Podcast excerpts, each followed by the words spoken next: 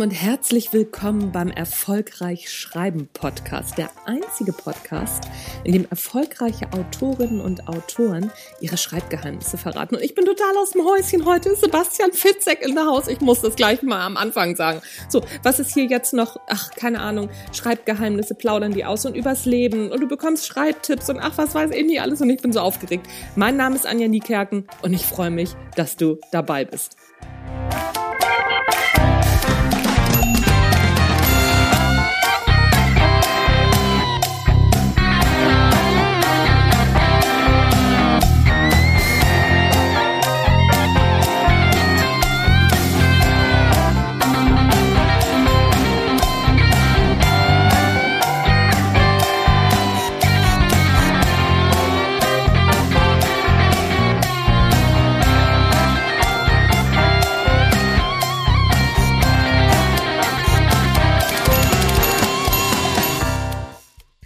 Okay, ihr Lieben, ähm, ich muss jetzt mal ganz, ganz tief einatmen, denn ich habe heute einen persönlichen Fangirl-Moment. Sebastian hm. Fitzek ist in the house. Ich weiß gar nicht, wie viele Bestseller der Mann schon auf der Uhr hat. Mm, dann hat er gerade über Instagram zusammen mit seinen Fans ein Buch verfasst und im letzten Jahr mit Fische, die auf Bäume klettern, einen Ausflug in meinen Bereich gemacht, nämlich in den Sachbuchbereich. Und heute kann ich Ihnen eine Runde über das Schreiben ausquetschen. Sebastian, vielen Dank, dass du dir die Zeit nimmst und herzlich willkommen in meinem Podcast. Ja, hallo Anja, vielen herzlichen Dank. Ja, sehr gerne. Du hast ja ähm, in deinem Leben, bevor du tatsächlich Autor wurdest, eine ganze Menge andere Dinge ausprobiert. Ich habe irgendwas gehört von Tiermedizin, Jura, Radio, ähm, waren ja alle möglichen Sachen dabei. Ja. Hast du während dieser Zeit schon geschrieben oder wie hat das mit dem Schreiben bei dir angefangen? Ja, relativ spät. Also mit dem Lesen hat sehr früh angefangen und ich glaube auch, dass die meisten Menschen, die irgendwann mit Schreiben anfangen, zunächst einmal äh, inspiriert worden durch andere Werke und aber mhm. ich habe es mir selber auch nie so zugetraut. Ähm, äh, dachte auch nicht, dass ich ähm, das Sitzfleisch habe, um über 300, 400 Seiten irgendwie zu schreiben und das auch mehrfach. Ähm, insofern war ich dann selbst von mir überrascht, als ungefähr im Jahr 2000 dann ähm, es auf einmal losging und der Hafer mich gestochen hat. Ach, das ist ja, das ist ja witzig. Im Jahr 2000, äh, wie, wie alt, wie alt warst du da? 30, ne? Kann das sein? Ja, Oder 29, 30, so um den Dreh. Ja, ja, und, genau. Ähm, also 29, 30 eher gesagt, um genau zu sein. Also ich bin ja Jahrgang 71 und merkt man, Mathe ist schon mal nicht so mein Ding. und ähm, ja, also dann relativ spät, aber es kommt natürlich auch, äh, ich, ich habe auch nicht äh, irgendwann den Entschluss gehabt, Mensch, ich werde jetzt Autor von Psychothrillern, sondern ich hatte halt eine Idee. Dann habe ich schon lange gesucht, weil ich fand das faszinierend, wenn ich aus dem Kino rausgegangen bin oder ein Buch gelesen habe und man sich mit anderen unterhalten hat und gesagt hat, guck dir mal, stell mal vor, dir würde sowas passieren passieren. Und da dachte ich, ja, vielleicht kommst du auch mal auf so eine Grundidee, die dich so sehr fasziniert, dass du dann auch ähm, die zum Leben erwecken willst. Mhm. Welche war das? Was war deine erste Idee, wo du gesagt hast, so das trage ich jetzt in die Welt? Also es waren fast waren zwei ähm, eher parallel, aber die wirklich, wo ich mich eindeutig noch an den Entstehungsmoment erinnern kann, war eben, wo ich ähm, in einem Wartezimmer eines Arztes saß und meine damalige Freundin einfach irgendwie nicht mehr rauskam aus dem Behandlungszimmer. Die war irgendwann mal aufgerufen worden und ich dachte mir so nach dreiviertel Stunde, Mensch, also was passiert denn eigentlich, wenn mir alle sagen, die ist da auch nie reingegangen und die hat mal gar nicht aufgerufen, die hat gar keinen Termin und wenn meine Freundin also quasi nie wieder rauskommt aus dem Zimmer. Und ich betone immer, das war damals kein Wunschdenken, sondern das war meine erste Thriller-Idee. Sie kam raus, aber ich war da nicht mehr anwesend. Nämlich habe ich schon drüber nachgedacht, was könnte es für einen Grund geben, wo wäre sie dann? Ähm, und in die Therapie verschwindet ein kleines Mädchen spurlos aus dem Behandlungszimmer eines Arztes und man will dem Vater weismachen, es wäre da gar nicht erst reingegangen. Das war mhm. so der Initialzündungsmoment. Ja, ich kann mich an das Buch sehr gut erinnern, als ich das, das äh, als ich das gelesen habe, dachte ich so, alter Falter, was ist das denn für eine Idee? Und äh, in dem ja. Moment kommt man ja selber auch auf äh, die, die komischsten Sachen, ne? so die einem so, ja. die, die einen so treffen. Was, was ist, wenn, wenn ich da jetzt nicht mehr rauskomme oder ne, so ich bin gar nicht beim Arzt. Äh, wie strukturierst du deine Ideen und Gedanken dann?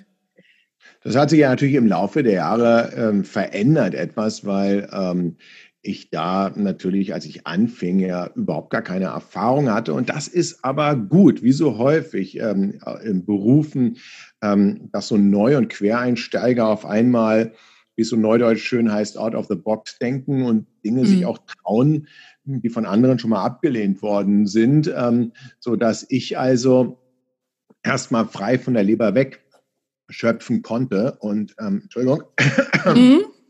verschluckt. Hm.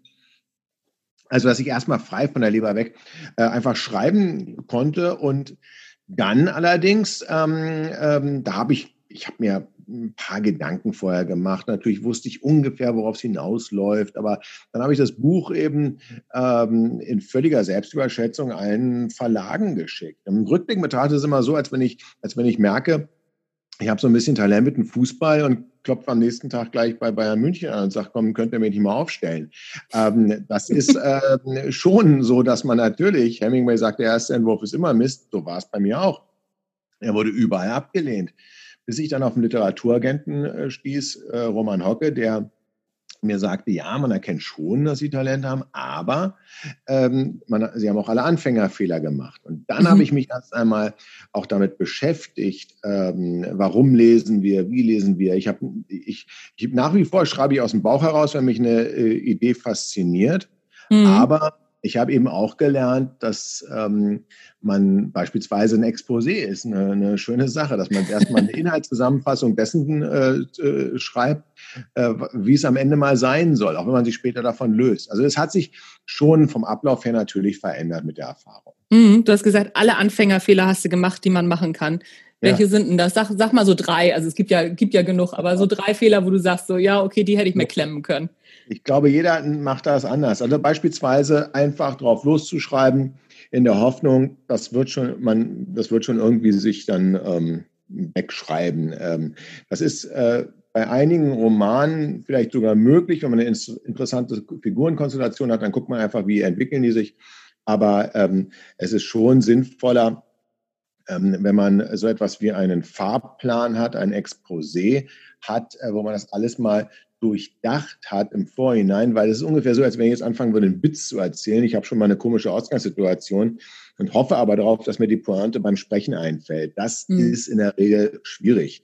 Ähm, gelingt einigen Genies, aber ähm, besser ist mal über die Pointe schon mal ein bisschen nachgedacht ich betone, selbst wenn man sich davon löst, das ist aber ähm, Kreativität braucht, das habe ich gelernt, in Vorbereitung und nicht komplettes Chaos. Handfester kann ich aber ähm, sagen, ist, dass ich beispielsweise die Ich-Perspektive gewählt habe. Das macht man als Anfänger intuitiv, weil man natürlich glaubt, ähm, man kann sich leichter in sich selbst hineinversetzen und vor allen Dingen, ähm, weil man auch glaubt, man hat so viele tolle Gedanken, die wären noch nie gedacht worden und die muss man alle aufschreiben.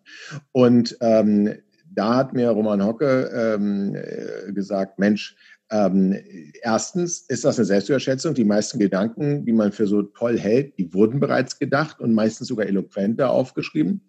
Zweitens, einen Roman, gerade einen Thriller, liest man wegen der Handlung. Und die Gedanken, die bremsen meistens alles aus. Und äh, überlegen Sie doch mal, wie es wäre, wenn Sie das aus einer dritten Person schreiben. Das habe ich umgeschrieben, das Buch würde 100 Seiten kürzer und dadurch viel, viel spannender.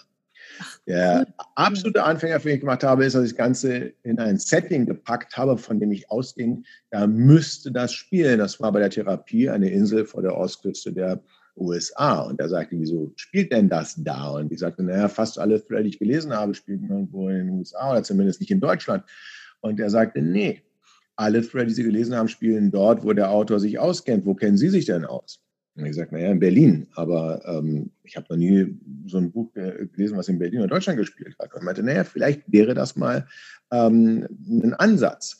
Und so bin ich tatsächlich ähm, dazu gekommen, nicht, dass man guckt, wie müsste denn etwas sein, damit es anderen gefällt, sondern welche Geschichte möchte ich wirklich selber für mich schreiben ähm, weil den Leser, die Leserin, die kenne ich im Zweifelsfall ja gar nicht. Aber was ist ein Buch, was ich selber gerne lesen will? Und allzu früh stellt man sich als Newcomer die Frage, ah, wie schaffe ich es in die Presse, wie kriege ich Interviews, wie, wie, und, und, und das lenkt alles ab. Das führt dazu, dass man eine Auftragsarbeit schreibt, aber nicht das Buch seines Herzens. Mhm. Hast du dir auch diese Fragen tatsächlich während des Schreibens schon gestellt bei deinem ersten Buch? Ja, also ich ähm, habe von Anfang an äh, gewusst, dass niemand in die Hände klatscht, weil jetzt jemand mit, mit F ein neues Buch ähm, äh, schreibt. ähm, gab 100.000 Neuveröffentlichungen, mittlerweile sind es nur noch 80.000, aber immerhin, die kann trotzdem keiner mhm. äh, lesen, was da äh, rauskommt. Und da habe ich mir natürlich diese Gedanken gemacht, aber dann habe ich irgendwann eben auch wirklich gelernt, nee, das ist ja Quatsch. Ähm, du, du, du, du, du, ich habe mir auch den Beruf des Autors ja völlig anders vorgestellt. Ich dachte wirklich, man, man sitzt irgendwie alleine am Schreibtisch, schönen Ausblick und ähm, dann bringt man das Buch zum Verlag und ähm, und äh, das ist alles sehr viel ruhiger und entschleunigter und so und alles, was ähm, aber auch schöne Sachen, die drumherum sind. Alleine wenn man äh, zur Messe äh, darf oder eine Lesung hat, vielleicht sogar möglich im Ausland den Verlag besucht, ähm, Interviews wie jetzt ähm, geben darf, Gespräche äh, führt und, und, und, und, und. Das sind alles auch total schöne Ablenkungen. Und ähm, da habe ich mir den, also es ist eben nie so, wie man sich das, das ausmalt. Ja. Und vor allen Dingen ähm, weiß man auch nie, warum jemand dieses Buch liest. Also ich habe ich hab ja ähm, durch Zufall meine E-Mail-Adresse in jedem meiner Bücher stehen hinten. Mhm. Ähm, weil als man mir die Auflage sagte, die Startauflage Therapie 4000 Stück, dachte ich, okay, ein Prozent davon antworten dem Autor, 40 E-Mails, das kriegen wir irgendwie äh, gebacken. Ja, wirklich. Also bei, bei, bei, bei 4000 Stück äh, äh, ist es ja. auch so, das kann kein Bestseller werden. Ne? Das ist ja. auch so eine Verlagsregel, die ich gelernt habe, weil man muss ja erstmal überhaupt die nötige Stückzahl im Handel haben, damit ja. das abfließt, damit das überhaupt auf der Liste erscheint. Ja. Da war mir also klar, das kann gar kein Bestseller werden, es sind gar nicht genügend Bücher gedruckt da, äh, dafür und die werden mhm. auch gar nicht gesehen. Also habe ich äh, gedacht, dann kannst du doch wirklich mal die wenigen Leser dazu auffordern, zu sagen, habt ihr das überhaupt bis zur Danksagung geschafft? Und das war das Erstaunliche, wie viele mir dann geantwortet haben und dann nicht nur gesagt haben, ja, auf Seite 12 ist ein Rechtschreibfehler oder so, oder mir hat das Buch nicht gefallen oder mir hat es gut gefallen, sondern mir beispielsweise sagen, ähm, sie haben gerade eine schwere Zeit und sie nutzen es, um den Kopf frei zu bekommen oder sie, sie lesen es äh, dort und dort oder also von einer 93-Jährigen, ähm, die äh, ihre Enkelin, die mich nicht liest, überreden musste, mir eine E-Mail zu schreiben, weil sie selbst keinen Internet-Account hat, ähm, bis hin äh, zu Zwölfjährigen, wo ich zurückschreibe und sage, ist ja ein bisschen früh, ist alles vertreten. Und wenn man, und wenn man dann äh, hingeht und sagt, ach, ich, für welche Zielgruppe oder was schreibe ich denn? Ich glaube, da ist man von Anfang an verloren und so sollte Schreiben auch nicht sein, ähm, weil dann ist es ist es so wie jeder Job auch, also ähm, äh, indem man einfach sagt, ich mache jetzt etwas, was anderen gefällt. Schreiben ja. allerdings, für mich ist so, es muss einem erstmal selbst gefallen, damit der Funke überhaupt überspringen kann. Ja. War das für dich bei deinem Sachbuch auch so? Weil Sachbuch ist ja schon eher zielgruppenorientierter, sag ich mal. Ja.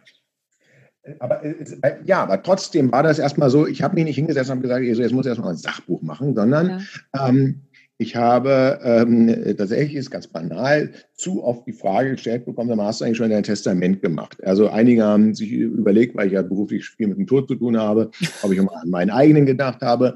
Ähm, andere haben sich eben Sorgen gemacht, weil ich ständig in, in ein Flugzeug oder sonst was gestiegen bin. Und, ähm, und da hatte ich auch eine Zeit lang, da war ich eingeladen. Leider ist nie dazu gekommen, ich war mal eingeladen in Afghanistan äh, bei der Bundeswehr, eine Lesung zu halten. Und, mhm. und in dem Zusammenhang habe ich ja schon mal drüber nachgedacht, bevor ich dann okay. nicht Flieger steige, das wäre vielleicht keine schlechte Idee. Und die nächste Idee war aber auch, naja, aber viel bescheuerter fände ich es eben, wenn ich meinen Kindern nicht nur ein bisschen was mit auf den Weg geben könnte. Wieder so Selbstanmaßung, da ist doch was, was Vater eben den Kindern sagen könnte. Und da hatte ich diese Idee, was würde ich eigentlich in meinem ideellen Testament schreiben? Also was wäre, äh, was würde ich sagen, äh, meinen Kindern heute sagen, wenn ich morgen die Gelegenheit nicht mehr dazu hätte? Ah, okay. Und ich ging davon aus, dass ich mir gedacht habe, Mensch, das schreibst du jetzt mal wirklich innerhalb von einem Monat runter. Prinzipien bist du ja völlige Fehlwahrnehmung ähm, de, der eigenen Wirklichkeit. Dieses Buch hat dann vier Jahre gedauert, weil oh. ich merkte, man kann klug einfach reden, schwingen, das versendet sich ja auch so schön, aber, ja. ähm, aber ähm, wenn ich äh, das, mein Geschwätz quasi schriftlich festhalte, dann kann ich noch viel schlechter am nächsten Tag sagen, was kümmert mich das von gestern, wenn es sogar schriftlich festgehalten ist. Ähm, also habe ich wirklich gemerkt, ich bin gar nicht so prinzipientreu. Und so entwickelte sich dieses Buch Fische, die auf Bäume klettern, von einem Kompass für meine Kinder zu einem Selbstfindungsbuch für mich ähm, und auch ein Gradmesser, an dem ich mich selber sozusagen ähm, äh, messe und hat meine äh, Sinne geschärft. Also es hat sich mhm. wieder entwickelt, ähm, ohne dass da jetzt wirklich ein weltumspannender Masterplan dahinter gesteckt hat. Ja, ja, wobei ähm, das sagen ja sehr viele Sachbuchautoren, ich ja unter anderem auch, äh, dass man sich selbst therapiert mit einem Sachbuch. Ne? Man sucht sich ja ein ja, Thema okay.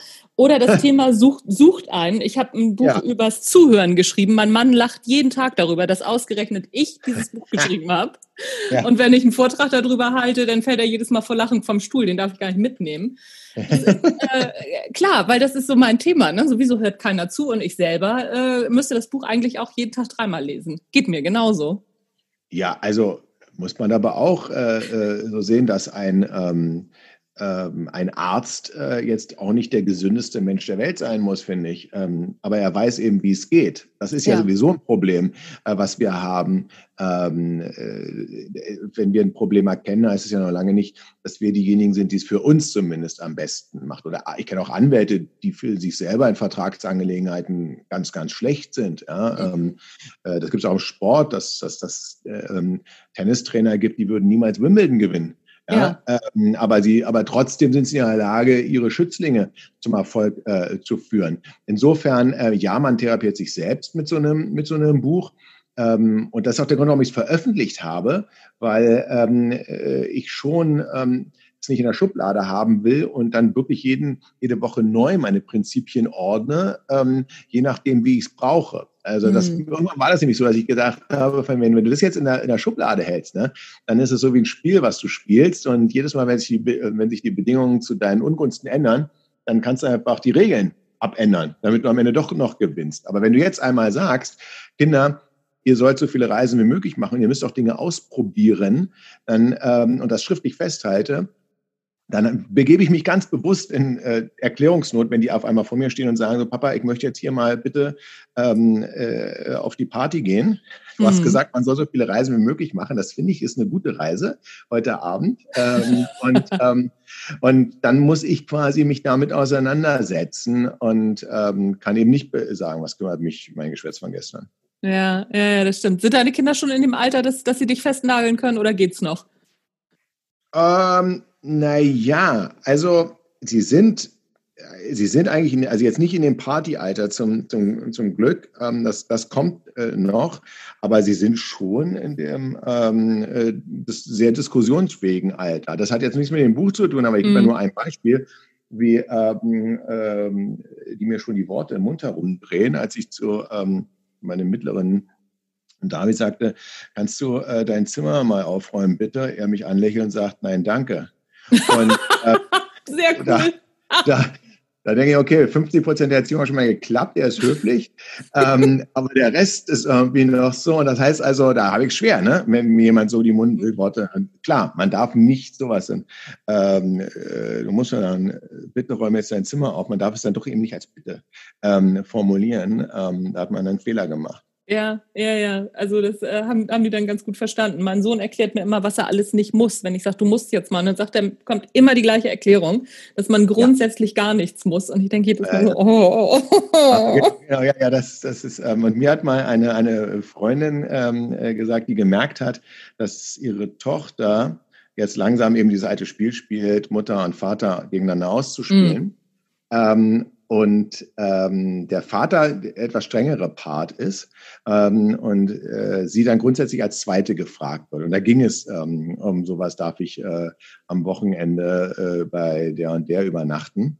Mhm. Und die Mutter sagt zu ihrer Tochter, was hat ein Papa gesagt? Und sie guckt äh, die Tochter die Mutter ganz interessiert an und sagt, Mama, du musst jetzt wirklich mal in der Lage sein, dir eine eigene Meinung zu bilden. Sehr cool. Das ist also, ähm, da, man, man, man hat es sowieso schon schwer ähm, ja. anzukommen. Und ich habe es mir jetzt mit Absicht noch schwerer gemacht. Ja, ja, also es ist. Ich habe nämlich so ein Kapitel, da geht es darum, wo ich über das mein Lieblingsthema auch in Büchern ist die Entropie. Das ist so ein naturwissenschaftlicher Grundsatz, dass alles den Zustand der höchsten Unordnung zustrebt. Das Universum dehnt sich aus. Ja. Wir werden alt, verlieren, weiß ich was, Haare und wenn, wenn grau. Und ähm, das Haus, was wir renoviert haben oder die Wohnung, nach einem Jahr können wir wieder anfangen äh, zu streichen alles wird halt unordentlich. Ähm, das ist ähm, ein, ein, ein, ein, ein physikalisches, ein, ein Naturgesetz. Entropie mhm. heißt das, ja. Mhm. werden irgendwann auf mich zukommen und sagen, sag mal, wieso soll ich mein Zimmer aufräumen? Du hast ja selbst beschrieben, das ist ja ein Grundsatz. Das ist also verlorene Liebesmüh, äh, weil hilft ja doch nicht. Ja. Ähm, aber genau darüber muss man dann eben äh, diskutieren. Wann lohnt es sich, Energie in etwas reinzustecken? Wann überlegt man sich es besser zweimal? Ja, wobei, also so bei dem Aufräumen, da äh, wäre ich dann wahrscheinlich bei deinen Kindern. Ich weiß es auch immer nicht. Ich finde auch immer nicht, dass sich das lohnt. Aber lass uns mal wieder zurück äh, zum, zum Schreiben kommen. Wie, ja. wie sieht denn bei dir so ein äh, typischer Schreibtag aus? Bist du so ein, so ein äh, strukturierter Schreiber von, weiß ich nicht, von neun bis, bis zwölf und dann machst du irgendwas anderes, so wie Stephen King, oder bist du da anders unterwegs? Ja, es hängt davon ab, in welcher Phase ich mich befinde, äh, also in welcher Schreibphase. Es gibt ja lange Phasen, in denen ich wirklich nicht täglich am Schreibtisch sitze, mhm. wie heute beispielsweise, das nette Gespräch führen äh, können. Da sitze ich zwar schon am Schreibtisch, aber schreibe ich dann nicht im klassischen äh, Sinne. Mhm. Bevor ich anfange, das habe ich ja jetzt mittlerweile gelernt, mache ich mir doch mal ein, zwei Gedanken mehr, um mir die ein oder andere Überarbeitung am Ende sparen äh, zu können. Also ich habe die Idee, ich lasse die reifen, ich habe die Figuren vor mir, ich schreibe ein Exposé und dann irgendwann schaufle ich mir mindestens drei Monate frei, in denen mhm. ich dann aber wirklich täglich schreibe. Und dann haben wir wirklich das diesen Schreiballtag, wo ich so früh wie möglich losfahre. Ich habe ein Büro, eine Bürogemeinschaft, wo ich dann da aufschlage, spätestens um 9 Uhr und dann so lange schreibe, wie es geht. Das kann manchmal bis 12 Uhr sein. Mhm. Ähm, das kann aber auch manchmal länger sein. Gerade am Ende, ähm, äh, am Anfang, am Anfang produziert, produziere ich nicht so viele Seiten, weil ähm, das ist alles, ich man muss gesamten Welten erschaffen, die Figuren, das ist wie eine Mathematikaufgabe, wenn ich da am Anfang einen Fehler mache oder irgendwas schlecht beschreibe, dann zieht sich das als Folgefehler durch den gesamten Roman durch. Ähm, mhm. Also andersherum, wenn die Figuren richtig angelegt sind, dann haben die sehr schnell ein Eigenleben und ich bin nur noch der Beobachter und dann kommt man in dieses Schreiben rein. Aber das, das hat Stephen King auch beschrieben in seinem Werk über das Leben, das Schreiben, das ist bei mir auch so, dass ich ähm, dann jeden Tag schreibe, damit es möglichst dicht ist, ähm, damit mhm. ich ähm, alle Figuren präsent habe und nicht mal einen Monat Pause mache und dann den, die Fäden verliere, nicht so dicht dran sind. Manchmal ist es Details, dass man sich eben an die Farbe des Hemdes auf Seite 3 erinnert, die eventuell auf Seite 244 dann doch noch eine Rolle wieder spielt. Ähm, und das hat man dann eben auch, wenn man ja auch dann jeden Tag anfängt, wieder sich das Geschriebene von gestern nochmal durchzulesen, um wieder einen Anschluss zu haben. Das ist dann sehr dicht. Und dann, dann geht es äh, äh, zu den Lektorinnen in den Verlag, Caroline Greri, in der Weißbrot. Die wissen ja nicht genau auf den Tag genau, wann kriegen sie denn die erste Fassung. Mhm. Das heißt, mit Worten, die, ähm, auch wenn ich es gerne anders hätte, sitzen jetzt nicht da im Verlag, drehen Däumchen und ähm, dann legen sie los, sobald da was einflattert. Wir haben auch andere Autoren ähm, und äh, Autorinnen und die äh, schaufeln sich dann wiederum die Zeit frei. Und ich wäre auch sehr sauer, wenn die schon am nächsten Tag mir eine komplett lektorierte Fassung zurückschicken würden. Die sollen sich schön damit auseinandersetzen. Mhm. Also habe ich einen Monat Pause. Ja. Diese Pause, da darf ich nicht weiterarbeiten an dem Buch, weil sonst verändern sich unsere Grundlagen. Ja. Ähm, äh, also ähm, ist das die Phase, wo ich tatsächlich mir äh, Interviews führen kann, wie jetzt auf Lesereise gehen äh, kann, natürlich auch Urlaub machen kann, ähm, wo ich aber auch an anderen ähm, Ideen nicht schreiben kann. Ich kann parallel nicht an mehreren Büchern schreiben, aber ich kann über andere Ideen nachdenken. Mhm. Und mhm. Ähm, ähm, äh, so und, und dann äh, kommt das Buch irgendwann wieder zurück und, ähm, und dann geht es ähm, in die Überarbeitung. Ähm, da stehen lauter Fragen am Rand. Ähm, äh, das ist so das Hebammenprinzip. Also wieso benutzt der jetzt ein Auto? Wäre es nicht sinnvoller, wenn er äh, oder hat er überhaupt das Geld noch dafür, sich ein Taxi zu leisten? Das sind so, so kleinere und riesengroßere Fragen. Es kommen niemals hm, Antworten nach dem Motto, das schreibst du jetzt mal bitte um, sondern Fragen, die den Lesern beim ähm, Schreiben, äh, den Lektoren beim, beim Lesen aufgekommen sind. Das ist übrigens auch ein, ein ganz wichtiger Tipp, den ich habe für alle, die irgendetwas veröffentlichen wollen und die natürlich sehr gerne in ihrem Verwandten- und Bekanntenkreis rumlaufen und denen die Bücher, also die Manuskripte in die Hand drücken und sagen, wie findest du das? Wie findest du das? Das ist die völlig falsche Frage. Ich frage meine Lektorinnen und Lektoren auch erstmal nicht, wie gefällt denn euch das? Natürlich reden wir über den Gesamteindruck dann am Ende, aber erst einmal ähm, reden wir über die Fragen, die Sie haben beim Lesen. Und das wäre es auch, wenn ich dir jetzt was geben würde oder aber auch ähm, äh, einer Freundin, äh, einer Bekannten, einer Verwandten, irgendjemanden, dann würde ich immer fragen, welche Fragen hattest du denn beim Lesen? Was, ja. ähm, und, dann, und dann kriegst du wichtige Hinweise, ähm, die dich wiederum auf Gedanken und Lösungen ähm, bringen. Wenn du fragst, wie findest du das, ist nur, ist nur ein Höflichkeitstest. Ne? Also, mhm. ich leiden kann oder nicht.